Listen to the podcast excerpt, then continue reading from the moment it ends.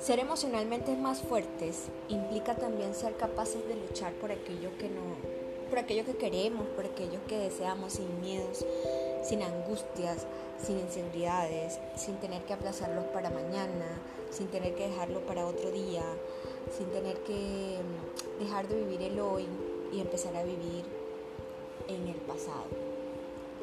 Aceptamos muchos de nuestros... Eh, hay, muchas cosas de nosotros que no queremos, hay muchas cosas de nosotros que no aceptamos, hay vidas que estamos viviendo que no es la que nos corresponde, eh, hay personas que están alrededor de nosotros que no son las correctas.